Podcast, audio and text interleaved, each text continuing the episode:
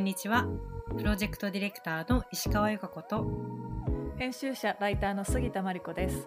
この番組は都市というテーマが好きで好きでしょうがない2人が都市に関するさまざまなグッドニュースをざっくばらんに話す場所です。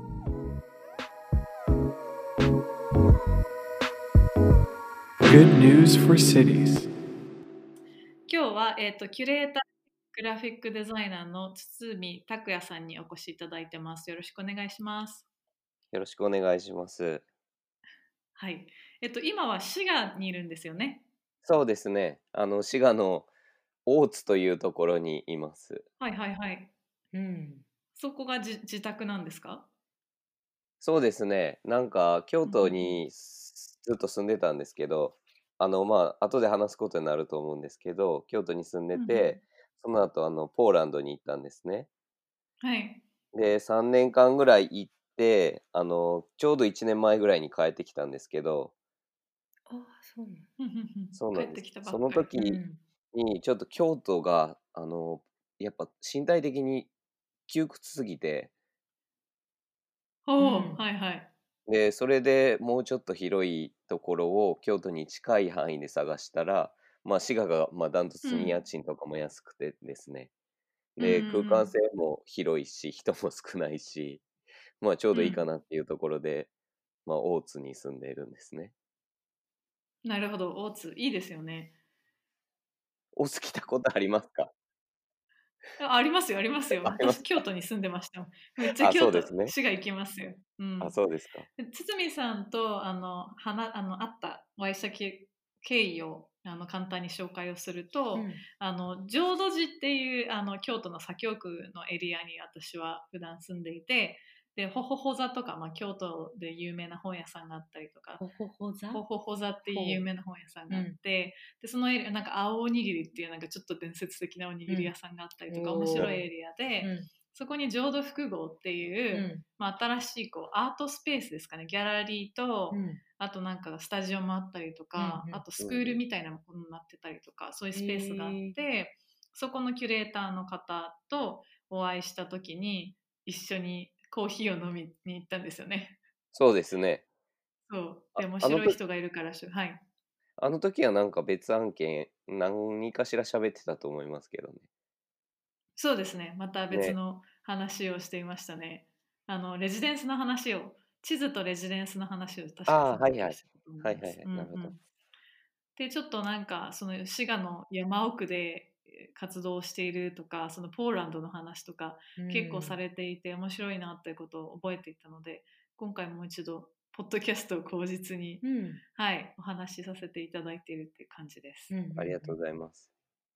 ちょっとあの自己紹介的な今何をされているのかっていうのと、ねはい、とですね、あのー僕は学生の時普通に京都の芸術大学で、まあ、現代美術と、まあ、グラフィックデザインですね。グラフィックデザインのタイポグラフィーっていうなんかほんまに狭い世界の、まあ、学問といいますか、そういったものを勉強したんですね。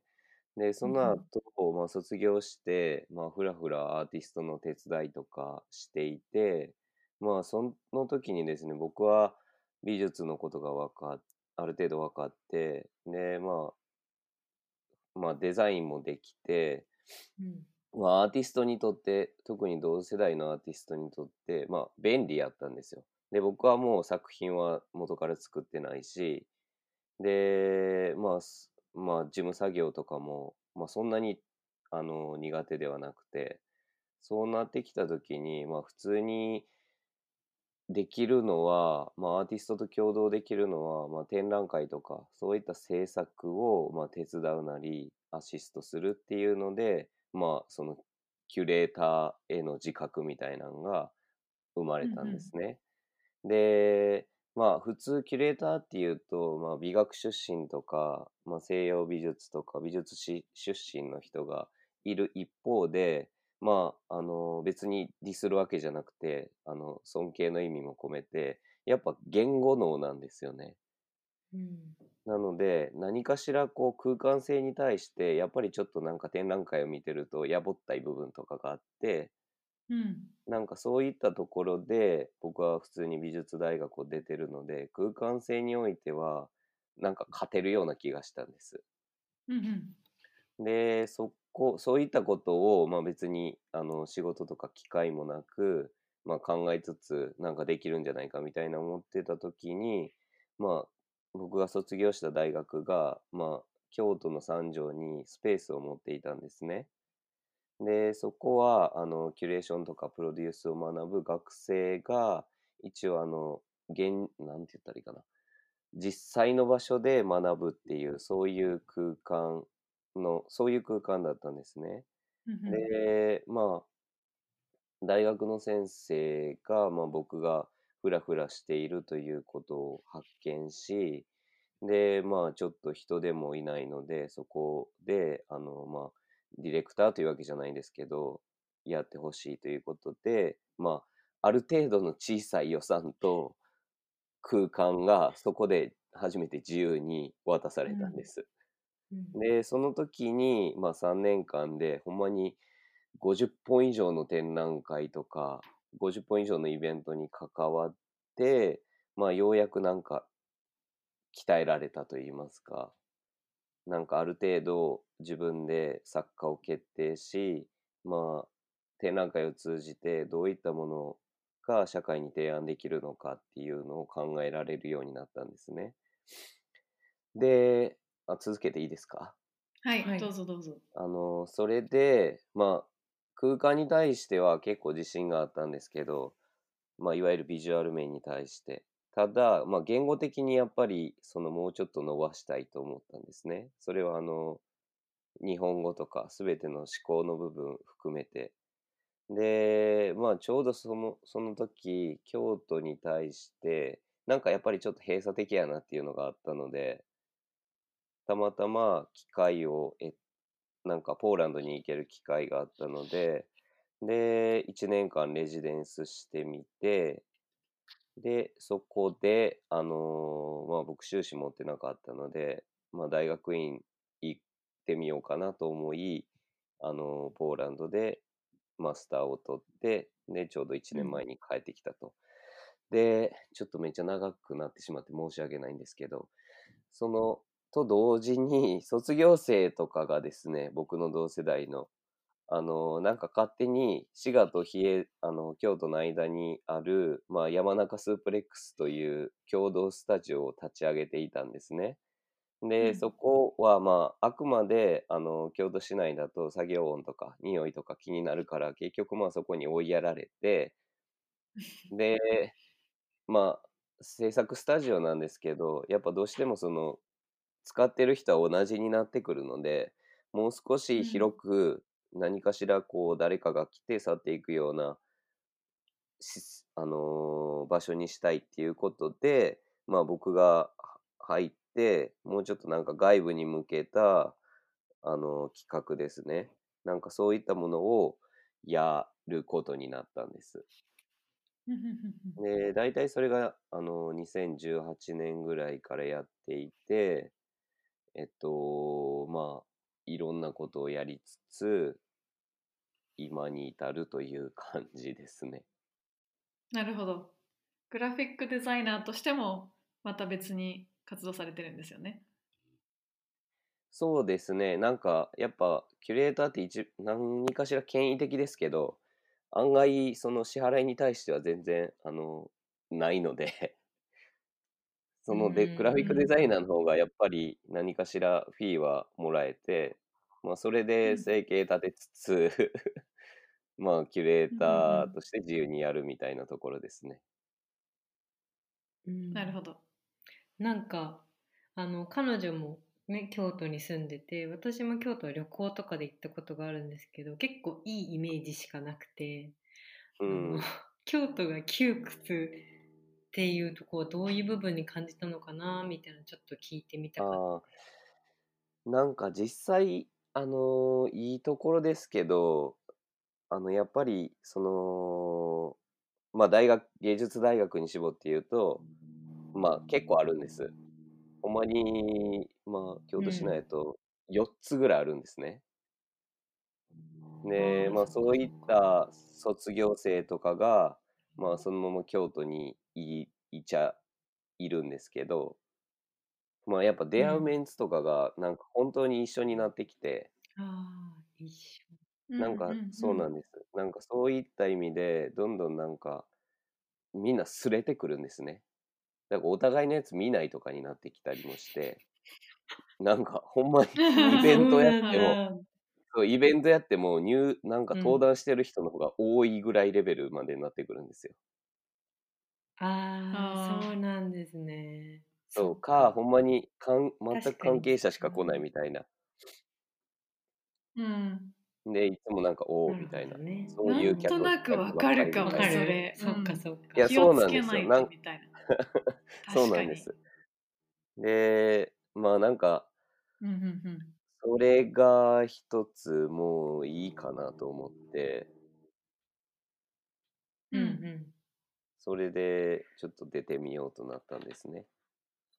なるほど。ポーランドの、まあ、レジデンスみたいなプログラムで行ったってことですよね。どんなレジデンスに参加したんですか？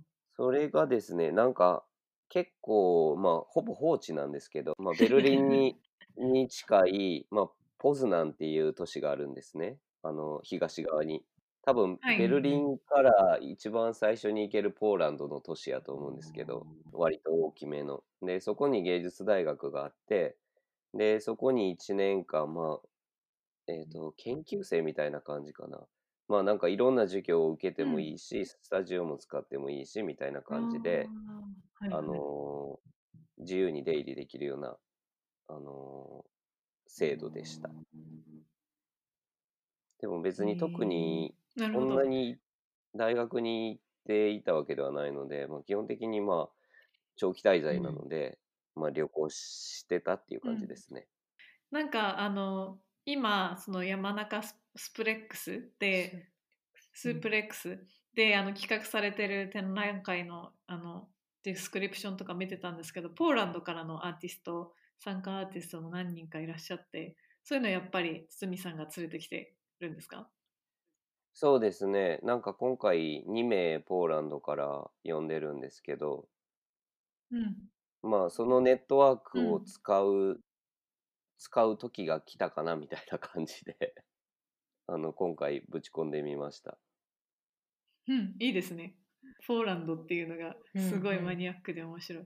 なんかあのやっぱ京都みたいな場所に、まあ、滋賀と京都の間ですけどそのまあともすればこう内輪になってしまいがちな場所にすごい文脈が外れたところからもの、まあ、人とか物とかコンセプトとか持ってくるって結構な労力がああるものだなと思っていて。うん。私も京都でちょっとしたスペースをやってるんですけどやっぱり、うんそのなんかしんどさみたいなのを感じるし私たちもそのまあ都市をテーマに活動していてやっぱり日本の街づくりの現場っていうのがどうしてもこう内輪内輪になりがち、その海外事例とか見ていてもあか海外すごいねああいう風になりたいねって終わって、あのじゃあ実際に来てもらって一緒にしようとかじゃあちょっと私たちも向こうで自分たちが学んだことを海外でも実践してみようとかそういうのってあんまりまだないなと思っていて、うん。なんかその外から連れてくるとか自分た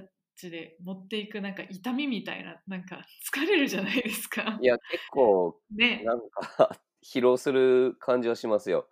うんやっぱなんか現実空間なので、なんか物をやっぱ最終的に置いて、うんその責任を負う期間があって、それでまた返す責任があるので、うんなんか、なんでこんなことうちわしかこうへんのにやってんねやろみたいなことは 思いますけど。はいはいはい。でもなんか、なんか都市に絡めて、無理やり絡めて、なんか喋ろうとすると、なんか一番なんかやりたいのは市長、市長ぐらいなんですよ。うん市長。そうです。なんか市長ぐらいで、なんかもう住んでる住人とかコントロールしたいぐらいの、うんなんか欲望がある中で、うんまあそれは無理やから、もめっちゃ疲れるし、うんだから展覧会ぐらいにしとこうかなっていうのでキュレーションしてる感じです。なるほど。え、市長ってメイヤーですか？あのメイヤーですね。メイヤー。すごいな、それ。まあ、でも野望としてメイヤーぐらいが主張がいい。それぐらいなんかちょっとコントロールしたい欲求はありますけど、なんるほどそれほど、なんて言うんだろう、インパクトを持ちたいっていう感じなんですか？なんかいや、なんかジインパクトを持ちたいっていうわけじゃないんですけど、うん。なんかうん空間的にですね、なんかあこういう、空間的にね。なんかサインとか、まあ細かいところで言うと、なるほどんかなるほど。その立地している店舗であるとか、なんかそういうのやっぱなんか嫌じゃないですか？うんうんうん。なんか、うんまあなん、うん、まあ無理やり都市に絡めてるところはありますけうんうんうん。ど、ちなみにその山中スープレックスのなんかその空間的な試みみたいな何かあったりします？今ですね、なんかまあ、あんまりその建築法とかあるんで言えないんですけど、はいはいあのコロナの時みんな仕事失ってたので、まあすることって言ったら山中に集まるぐらいしかできなかったんですね。うんはい。で、まあ、あのー元産業廃棄物工場かな。で、割とうん敷地的には広いんですけど、なんかもうはい。ボロボロの家屋とかが、建物とかがあって、うん。まあそういうのを一回壊して、なんかうん基礎から、あのーまた建てるとかはやってましたね。うんへで、まあなんかそういうところぐらい、そういうことをしつつ、でも実際僕、その外部なんで、うんその山中スープレックスにはまあ11人使っている人たちがいるんですけど、まはいあ、彼らの空間でもあるんですね。うん。そうなってきた時に作業しない僕がそのうん自らの美学的とかなんか、なんか男性的欲求によってなんか彼らの制作環境をコントロールするっていうのはなんか全く意味がわからないんですよ多分。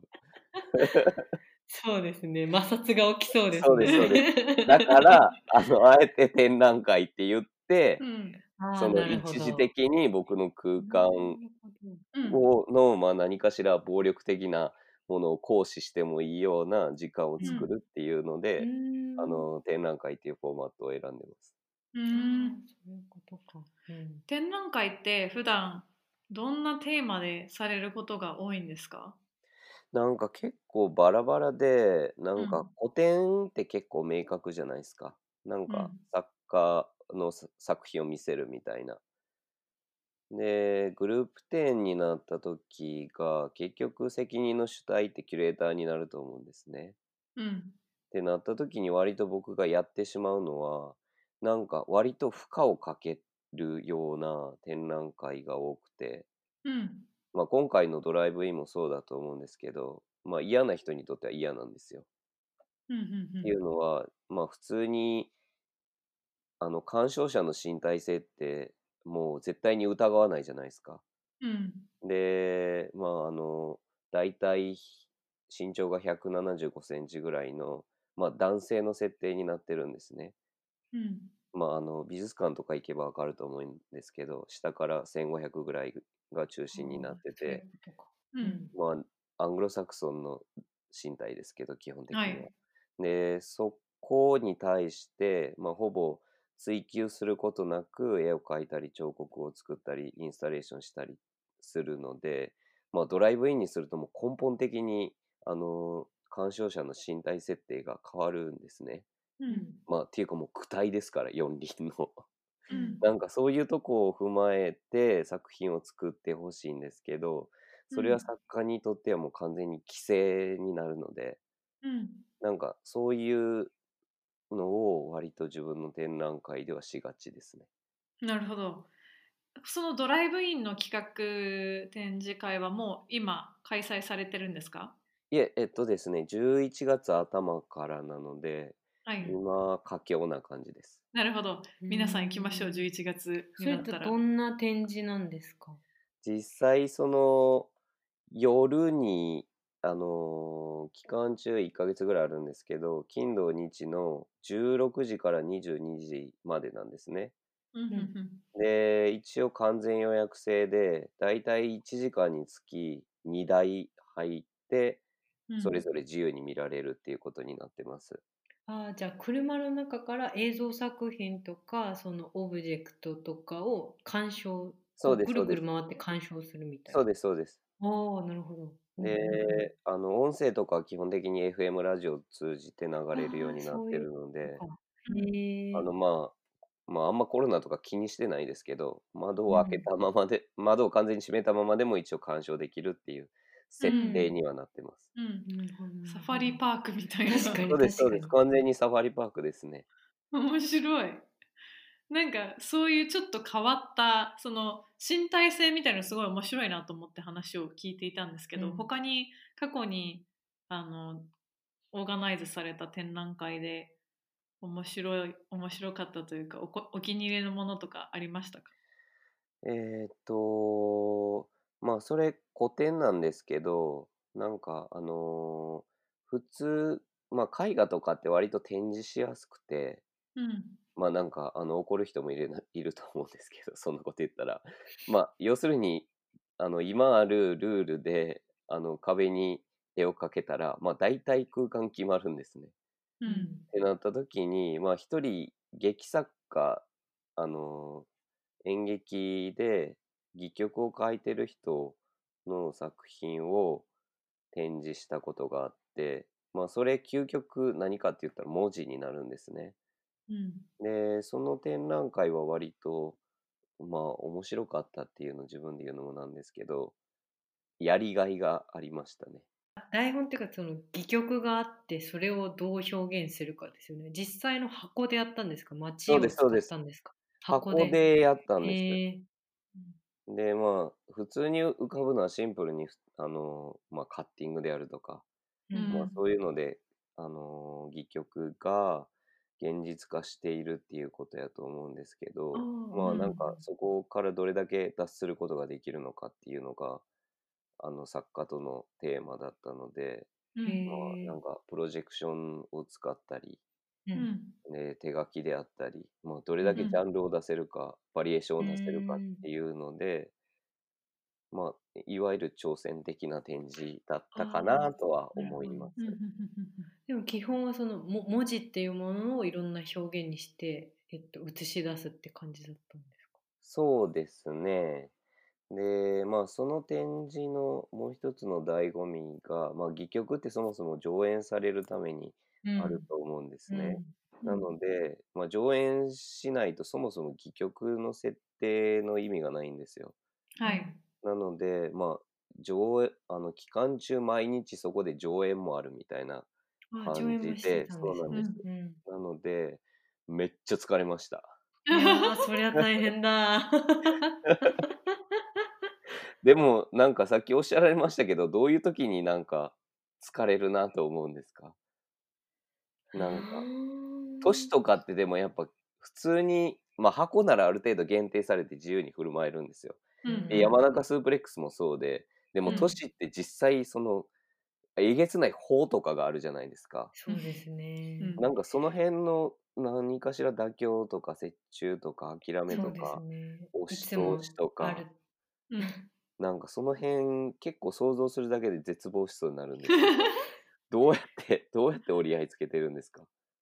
あでも交渉ですよね。常に交渉だと思います。で常に相手なが分かる言語をすごく使い分けてだから街のプロジェクトやった時私はもう何個も同じことなのに違うバージョンの資料とか説明の仕方を何個も用意して警察だったらこっちなるほど。街の人だったらこっちクリエイターだったらこっちとか、なんかすごいいつも使い分けてて自分が壊れそうになります。そうだよね。確かに。もう無理私一人で無理みたいな、うんまあ、なんかその都市のユーザーってもう本当に世代も全然違うし、その何こう行政か民間かとかだけじゃなくて、うん。もう子供からお年寄りまで分かるようなものでなければいけなかったり、そうそうそうあとまあ今私たちはアムステルダムにいますけどやっぱりあの文化が違う人たちが集まるようなところでは言葉も違かったり、まあ、宗教的背景も違かったりとかで、まあ、まあまあ衝突しますよね。うん。でもなんかああるあその街づくりやってカナダのチームが言ってたのでやっぱその町の、うん、プロジェクトその交渉も美学だって言っててそこをいかにい。クリエイティブにやれるかっていうところが醍醐味であるって言ってて、それはすごく共感して、だからこそ我々はクリエイターだったりこう形とかこうイメージを見せれる人と共同したりとか、うん。いろいろこう手を変え作戦を変えながら この風景見たいよねってこう一緒にこう想像させながらうん。やなるっていう作戦をね、うん。取ってるんですけどね。まあしんどいですね。でもそれがね、うん。いいのかなと思うけれども、うん。うん。なんか堤さんのその、まあ、ドライブインの企画であったりとかその戯曲家のお話であったりとか他にもいろんな展覧会の内容を聞いてみたいなと思ってたんですけどなんかその都街を舞台にキュレーションとか展示を作ってみたらどうなるんだろうとか、結構あの妄想をしていてなんかどどこまでが展示でどこまでが現実かわからないようなはいはいはい。仮想空間仮想空間というか、うん。ちょっとフィクション的な空間だったりとかそうだね。この前なんかアムステルダム在住のデザイナーの木原智さんっていう方と話していて、彼がその街を舞台にしてゲームみたいな話をしていて、イギリスかな？イギリスかどこかで実際に彼が体験したゲームの話でそれもどこまでキュレーションされてこうお膳立てされているのかどこまでが現実なのかっていうのがすごいあの分かりにくい曖曖昧になっていて、うん。で大概なんかあの綺麗にこう作られすぎてる、まあ、あの展展覧会とかだったらさーっとこういいよよくこうねささっと見れて終わってしまうと思うんですけどちょっとこうなんかそれこそ車で車で行くとか、うん。なんかちょっとしたこう、ね。なんか歪みとか、ね。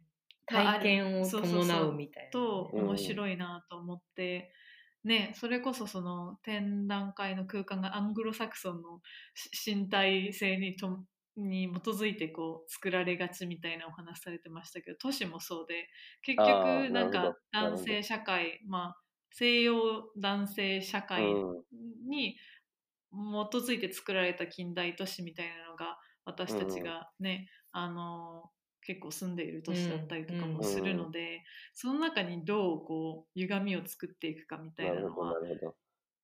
なるほど、なるほど。うん、いつかやってみたいです、うんみさんと。なんか演劇とか割と結構やってますよね。なんか街歩き系っていうジャンルがあったりして、うんうんなんかそれはほんまに、あの、完全に、あの、脚本通りに動く人がいたり、で、そういう設定があると全然関係ない人もまるで演じているように見えたりみたいな。なんか割と演劇のジャンルってなんか、まあ、まあある意味、溶け込みやすいっていうか、なんかうん。設定しやすい部分はあるんですけど、なんかうん。僕が街はちょっと果てしなすぎるなと思うのが、やっぱりなんか、な例えば、あのー会場がいっぱいあるとかでも、うん。うんその、その間ってもう完全に切れてるじゃないですか。なんかそこをどう設定したらいいのかが全く分かんなくて、はい、はい。なんか通路なのか、うん。うん。なんかほんまにもうそこはいみんなただ移動してるだけなのか、うん。それとも作品の一部でもあるのか、うん。なんかそこがうまく解釈できたら、うん多分なんかうんいけるような気はするんですけど、はい。あの、あの時間がみんな何なのかっていうのが分かんないですよね。なるほどなるほど。あ街全体でそういうエキシビションがあってそうです、そうです。会場同士を行き来している間のうん。間ってことですよね、そうです。そこも作品にできたらね、うん。面白いなと思いますけどね、ちょっとなんか非日常的なことが、そこが私は一番面白いと思そうだよね。うんあ、そう、そうですね、うんそうですね。っうんううんんていうのが、まあ、現実的にやる街の展覧会かなと思うんです。なんかパブリックで、あのー何かしら彫刻があったりしたとしても、ん一応目的を持って一旦スペースみたいな感じでみんな来ると思うんですね。うんなので、なんか、一番いいのは、ほんまに何も言わないが展覧会始まってるみたいな感じはいはい。にはなってくると思うんですよ。うんうんうんで、結構でもそういうのストリート系でありがちじゃないですか。うんはい。なんか、多分チンポムとかわかりますか？はい。他っていうの割とそういうのもやってると思うし、なんかその辺でどうやってなんか、こうしなんかやってないことやるかみたいなところがあんまり考えられないんですよね。うんうんうん展覧会で言うと。そうですね。なんかでも考えてみたいな、うん街と展覧会とキュレーションみたいなのをテーマにいろいろやってみたいなと思いました。うんあっという間に30分経ってしまいましたね。なるほど。すいません。早かったね。いやいやいやいや、うん面白かった。うんあのまた京都に京都とか関西とかどこでもいいですけど、キープインタッチというか山中スープレックスにも遊びに行きたいなと思山いました。中スープレックスって誰でも行けるんですか？そうですね。あのー問題なぐらい、あの、みんな正常しないので、あの、そうなんかもう正常者鍵閉めない。あそういうこと？入れるし、もうほんまにいろんなところに、あの、もう空間、なんか敷地内に入るだけじゃなくて、うん。もう勝手に機材使って、うんあの、なんか作って、帰れるぐらい、あの、自由に開かれてます。おすごい。ちなみにあの最後最後になんか今後だやりたいことというか予定みたいな あれば教えてください。まあ、次、あの、山中でドライブイン無事達成した後は、まあ、うん琵琶湖あるんで、うんもう次、まあ、船ですよお船船？ね。その戦や場。戦場展覧会をやろうとあは、いいねそれうんやりたいやりたい。みんなでは言ってますけど、浮かぶ展覧会やりたいやりたい楽しそう。あの鴨川とかに流してくださいそれ。鴨川まで。あの、琵琶湖を考えてるんですけど、ちょっと広い方がね、広い方がそうなん。です、そうなんうです。うんうんうん。でもありだね。いいね。船に乗るか泳いでわざわざ行く展覧会みたいな。そうですね。うん、しんどいです、泳いでいくやばいね。しんどい。泳がせんのやばいわ。面白いと思います。うん、楽しみ。楽しみですね。はい。こんな感じかな、うん今日は。はい。はい。ありがとうございましたありがと。うございます。今後もこの番組では都市をテーマにさまざまなおしゃべりを繰り広げる予定です。次回もお楽しみに。